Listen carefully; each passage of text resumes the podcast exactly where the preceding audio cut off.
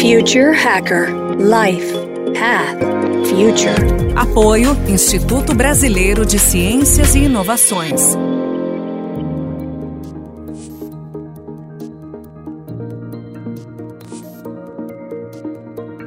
Olá pessoal, bem-vindo ao Future Hacker. Meu nome é André Chaves e temos aqui mais uma convidada muito especial, que é a Flávia Ávila. Ela é fundadora e CEO da eBehavior Lab, economista e mestre em economia comportamental pelo CEDEX na Inglaterra, né? que na verdade é o Center of Decision Research and Experimental Economics na Inglaterra. Ela também tem mais de 15 anos de experiência em estudos experimentais sobre comportamento humano, usando experimentos de laboratório, online e campo. Ela é membro titular do NEC, que é o Núcleo de Estudos Comportamentais da CVM, fundadora do MBA é, na SPM, e também é coorganizadora do Guia de Economia Comportamental e Experimental do Brasil. Bem-vinda, Flávia, ao Future Hacker. Obrigada, um prazer, André. Prazer é nosso. Flávia, vamos lá. Você que é uma super especialista em economia comportamental, né? É uma disciplina relativamente nova, né? decorrente de incorporação né, pela economia desenvolvimentos teóricos e descobertas empíricas né, no campo da psicologia, da neurociência e outras ciências sociais. Você tem cinco cientistas associados à economia comportamental que receberam o prêmio Nobel da Economia. Né? Então, eu queria que você explicasse um pouco para nossa audiência o, que efetivamente são as teses dessa teoria realmente muito pouco conhecida ainda no Brasil, né? Mas já aí um dos hottest topics aí pelo mundo. A ideia da, de behavior economics, da economia comportamental, é estudar mesmo como o ser humano faz escolhas, mas com metodologias mais empíricas, experimentais. A ideia aqui é você entender também os fatores, tanto conscientes da decisão, mas inconscientes, e para isso algumas metodologias, para você pegar a pessoa no momento da ação e você vê que tendências esse ser humano normal, como todos nós tem, né? Independente se ele tem PhD em um lugar, é um executivo, CEO. Na verdade, essa área ainda traz uma curiosidade, que muitas vezes esses executivos ou pessoas que estão em altos cargos podem até cometer mais erros decisórios, fruto aí dos vieses, que são essas tendências humanas que são estudados pela área. Então, essa área tem ganhado aí grande destaque, tanto na parte de empresas, né? É, o próprio Uber, por exemplo, tem o Behavior Science Lab, outras grandes também são baseadas aí nesses insights, mas também na área de gestão. Então, como realmente ter times mais efetivos, é, decisões mais assertivas nas empresas e nos projetos. Você que trabalha, né, assim, adoro o Future Hacker, vocês que estão lidando com isso sabem tanto de projetos que falham tem tudo para dar certo, tá? Tudo ok, todo mundo na vibe, investimento, pessoas extremamente qualificadas ali tomando a decisão, mas às vezes por um conhecimento que não é falado ali naquela mesa, naquele projeto, um projeto já estava fadado a falhar e por uma questão humana, mesmo a tendência de ou falar demais ou falar demais, aquele projeto aí acaba fracassando, sendo que ele poderia ter sido evitado a ideia aí de economia comportamental, né, e por que, que ela tem ganhado tanto espaço, é como a gente realmente toma decisão e como que a gente pode usar essa era de big data, de dados, para fazer as perguntas certas sobre comportamento humano que levam a pessoa a falar sim ou não, direita, esquerda. Então, a gente tem uma sobrecarga de informação, muitos dados, muita informação e muitas vezes uma dificuldade gigante aí de saber perguntar realmente o que está afetando esse consumidor, esse, esse colaborador. Inclusive, é, quando você fala dos cases, né? Na verdade, eu acho que a gente, a gente cresce, a gente evolui muito mais com os anti-cases do que com os cases, né? Porque o case a pessoa conta como ela quer, ela tira as partes que não lhe interessam. O, o, o anti-case é aquilo, é o mais real possível, né? Que é onde a gente traz, extrai os aprendizados. É engraçado, tem até uma, eu não lembro direito, tem um evento que, se eu não me engano, em Israel, não sei onde, que, que chama FailCon, né? Que é exatamente as pessoas mostram tudo que deu errado, né? E é maravilhoso, né? Quer dizer, aí efetivamente acho que é onde sai um aprendizado. Agora, indo diretamente para o tema aqui, o Flávia, a gente, eu estava lendo aqui sobre, sobre o assunto, né? E, e, tem uma publicação, a The Atlantic, né? Uma publicação renomada aí, que ela publicou um artigo criticando um pouco o fato de alguns economistas recusarem a dar uma importância, um papel maior para a economia comportamental nos cursos introdutórios de economia. Qual é a razão para isso? Quer dizer, existe um pouco essa os mais tradicionais, eles não consideram isso que faz parte da, da, da disciplina ou ainda é muito novo? O que que, tá, o que, que pega aí nesse, nessa na falta aí desses economistas de colocar isso na pauta de, de, dos cursos introdutórios?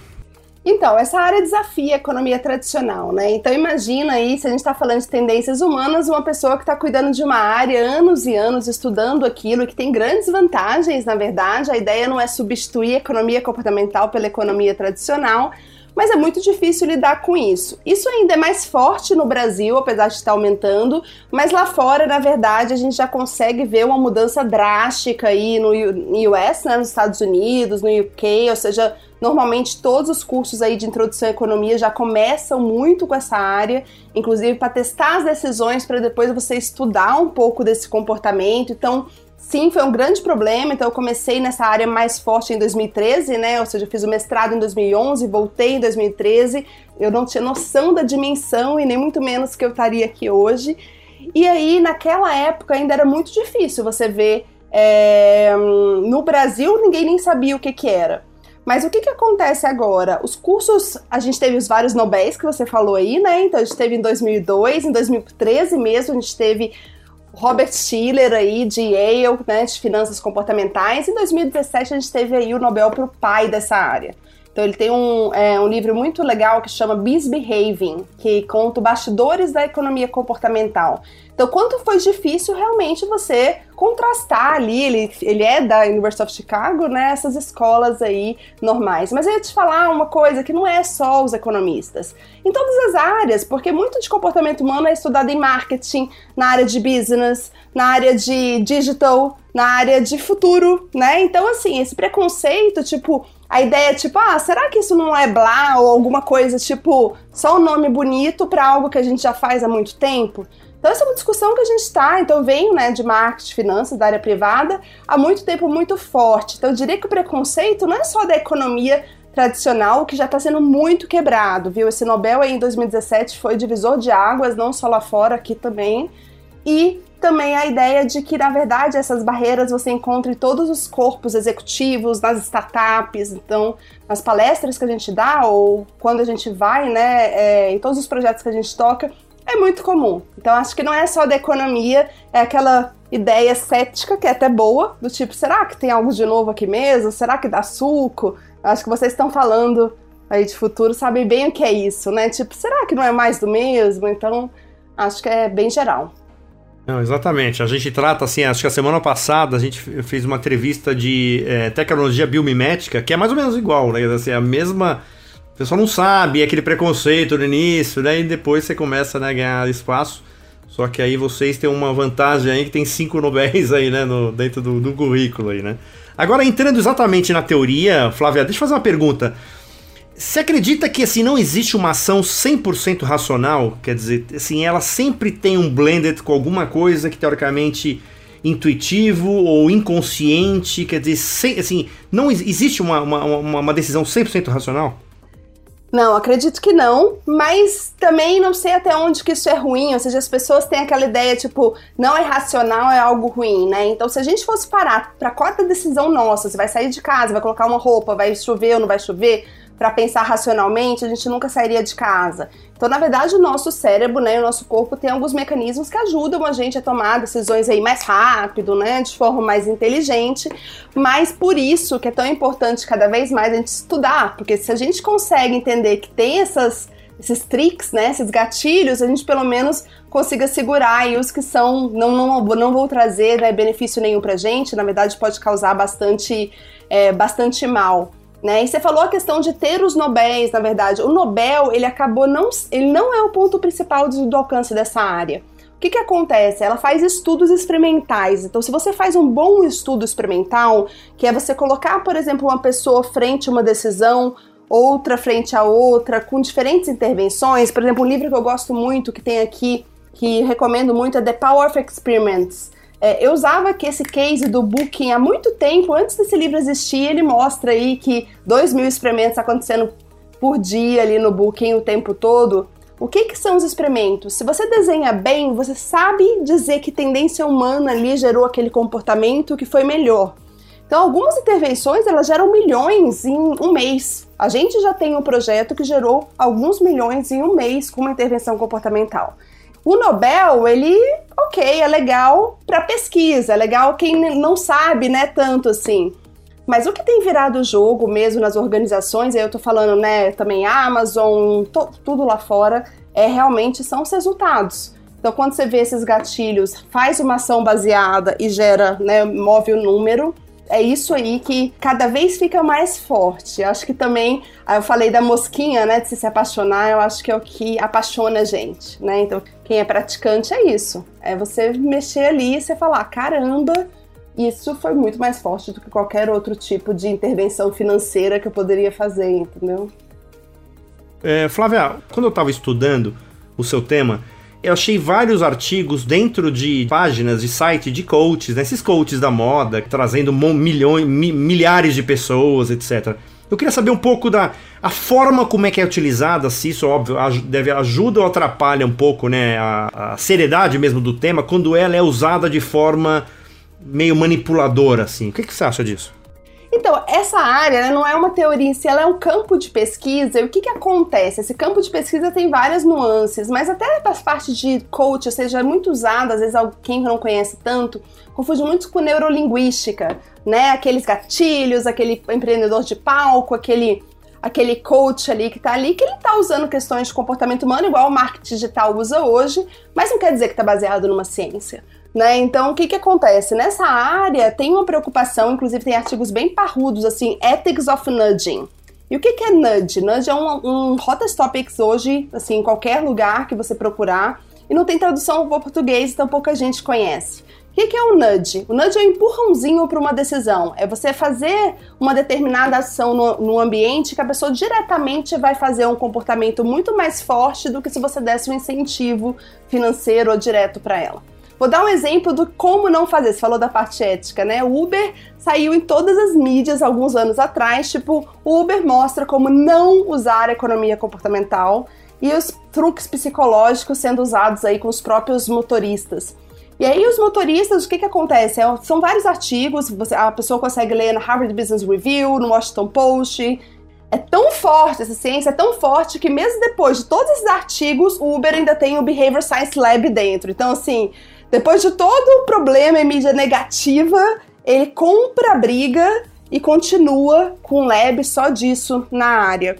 E o ponto que é realmente de delicado, ético, é que eles usavam esses gatilhos, por exemplo, até a parte mais de gamification, e um conceito que é muito comum nessa área que é a aversão à perda, que é a pessoa ela tem muito medo de perder, e mesmo que ela veja você ganhando, não é a mesma reação que ela tem quando ela tá perdendo o mesmo valor. Então, é, por exemplo, um bônus. Se você dá dois mil reais de bônus para pessoa, se ela não fizer o que você quer, você tira.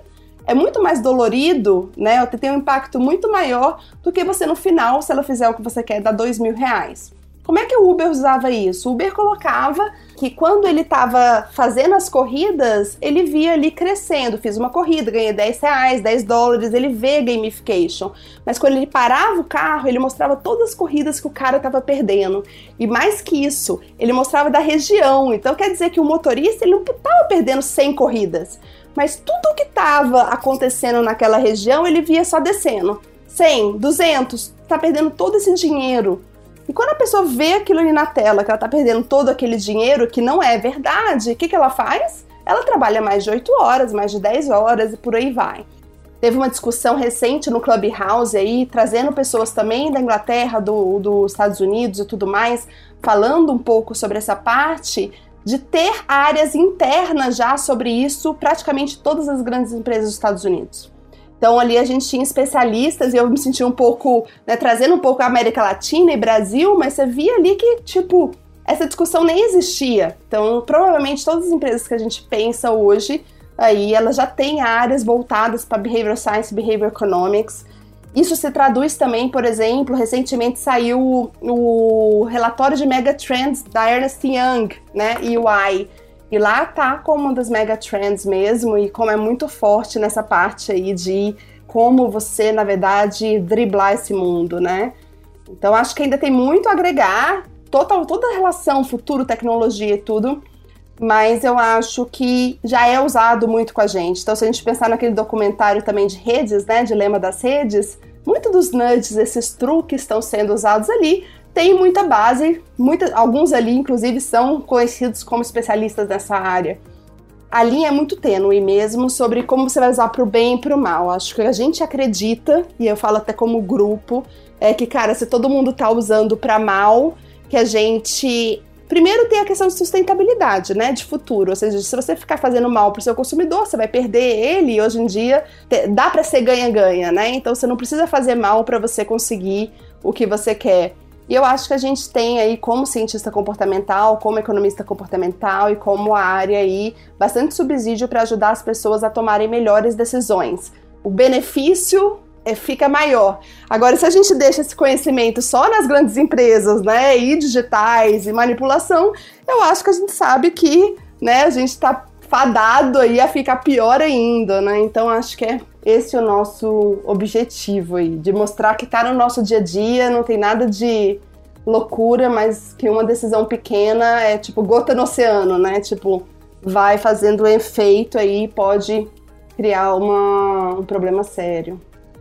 Perfeito. Eu vou para uma última questão, só para aproveitar um pouco o gancho aí. É, por exemplo, essa área, ela entra, ela entra debaixo de uma área de ESG, pelo menos para uma empresa, ou ela tem uma área específica disso? Na verdade, é uma área que ela é tão particular de como ela pode estar tanto na área de recursos humanos, de training, por exemplo. O Google tem, o Google at Work tem uma área de debiasing, né? Tem todos os funcionários têm que fazer um workshop de behavior economics, de debiasing para estar ali na empresa é requisito básico. Então, ela pode estar tanto HR com relação a consumidor, com relação áreas, às áreas de inovações diretas.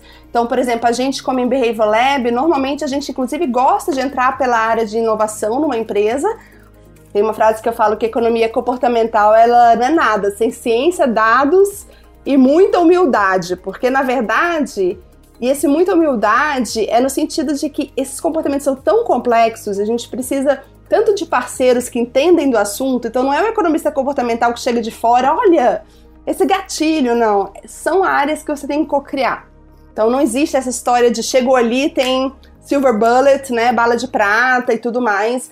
Então você entra na empresa normalmente para dar um suporte para a criação de um web, para a criação de alguns projetos que eles tocam depois. Eu acho que é por isso que tem essa questão de criar em áreas depois porque aí junta data science, customer experience, experiência, essa era de experiência, tudo junto. Não existe.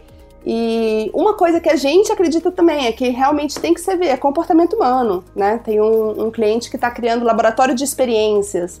Eu acho que assim, é a era da experiência que está vivendo, além da era digital, né? Pelo menos a, a minha perspectiva e a nossa é que não importa o nome, né? Mas o que você está fazendo ali é estudar o comportamento humano, que eu tenho mais de mais novo na ciência e basear em dados. Eu acho que são esses tópicos que são bem fundamentais, assim, para não desviar do propósito da área. Uma plena é, invasão das exatas não humanas. Exatamente. É.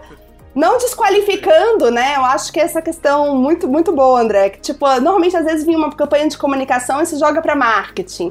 Ou você vai, o Rory Sutherland, que é um publicitário, ele diz que foi que Behavior Economics é o maior caso de rebranding, o de mais sucesso no mundo, porque depois que chamou Behavior Economics, subia, né, para diretores, presidentes, executivos, uma coisa que ficava ou em RH ou na área de comunicação.